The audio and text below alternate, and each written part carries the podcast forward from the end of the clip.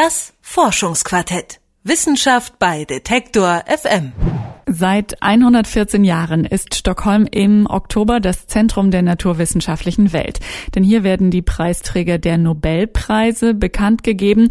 Inzwischen gibt es zwar auch andere Wissenschaftspreise, die mit Millionen Geldern dotiert sind, aber das Prestige des traditionsreichen Nobelpreises ist nicht in Geld aufzuwiegen.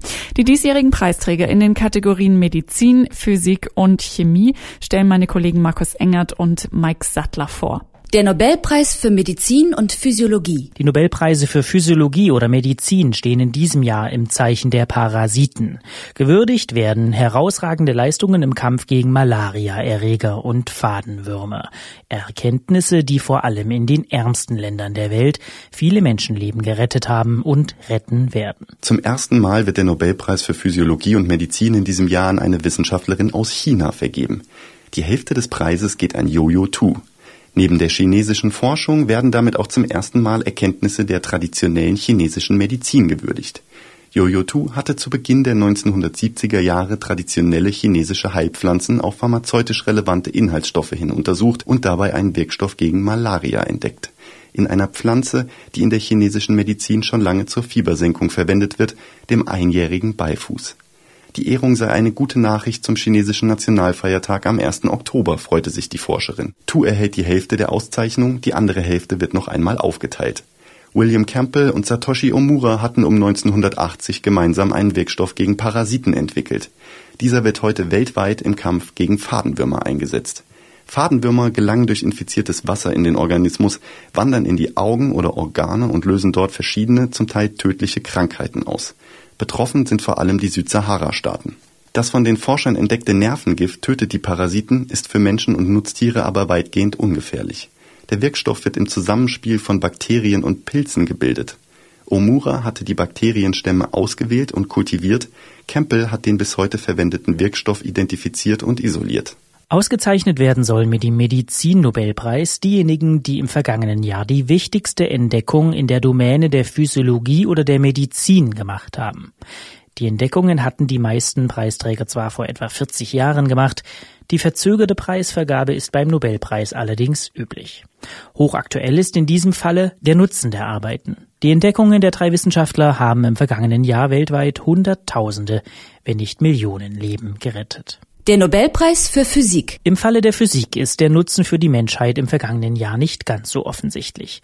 Denn hier handelt es sich um reinste Grundlagenforschung. Den Preis teilen sich Takaaki Kachida und Arthur B. MacDonald.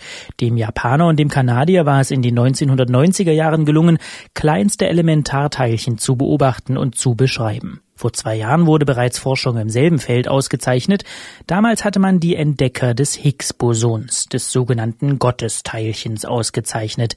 Dieses Jahr ging es um den Cousin des Gottesteilchens, das sogenannte Geisterteilchen. Zugegeben, wir merken im Alltag nicht viel von den sogenannten Geisterteilchen. Darum nennen es die Physiker auch so.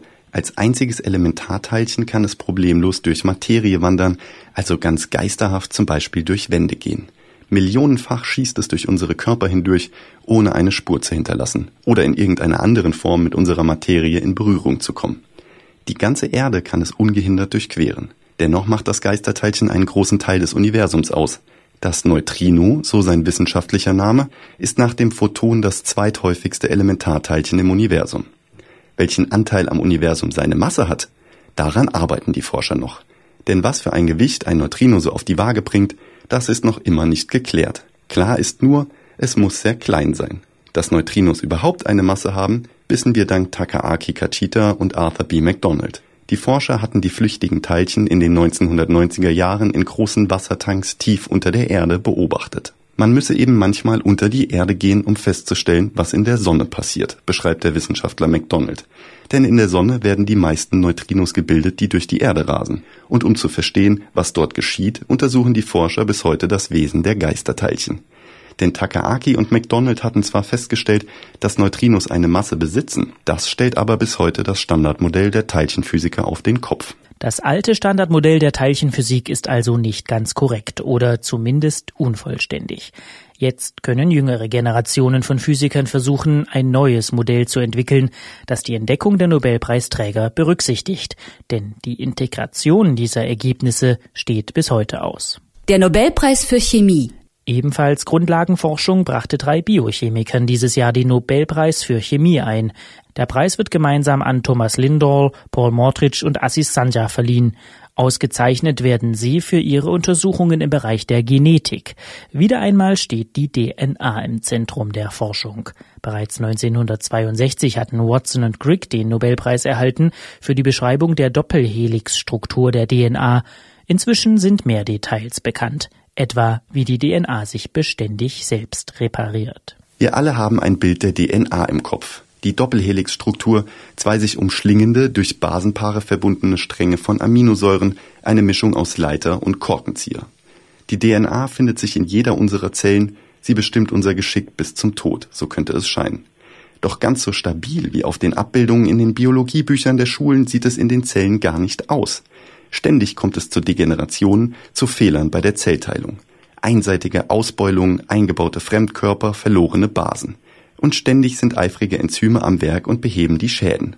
Wie Aufzüge fahren sie an den Strängen der DNA entlang, schneiden fehlerhaften Code aus, entsorgen ihn, ersetzen ihn. Ohne diese Helfer wäre Leben schwer möglich, komplexe Organismen undenkbar.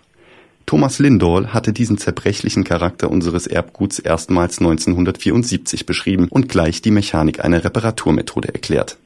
Einen weiteren Mechanismus der Selbstheilung hat der in der Türkei geborene und heute in den USA lebende und forschende Asis Sanya beschrieben. Er hatte einen ähnlichen Prozess beschrieben, durch den selbst größere fehlerhafte Abschnitte korrigiert werden. Die von Sanya beschriebenen Prozesse stehen in direktem Zusammenhang mit durch UV-Strahlung verursachte Schäden und Hautkrebs. Die dritte heute bekannte Reparaturmethode bezieht sich auf Schäden, die während der Zellteilung entstehen. Entdeckt hat das Paul Mordridge. Ist dieser Mechanismus gestört, kann sich Darmkrebs entwickeln. Das Nobelpreiskomitee hätte die Forscher sicherlich auch für den Nobelpreis für Physiologie oder Medizin nominieren können.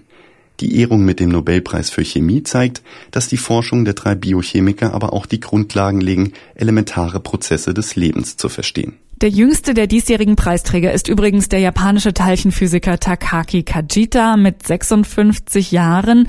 Dass das Alter der ausgezeichneten Wissenschaftler so hoch ist, liegt aber nicht etwa daran, dass man alt und weise werden muss, um großartige Forschung zu leisten. Denn zur Zeit ihrer Entdeckungen waren die meisten noch relativ jung. Die Liste der großen Entdeckungen und damit der Anwärter ist einfach sehr lang und wächst schneller als die Nobelpreise vergeben werden. Bei Detect FM geht es deswegen weiter, jede Woche um aktuelle Themen aus der Forschung, jeden Donnerstag im Forschungsquartett.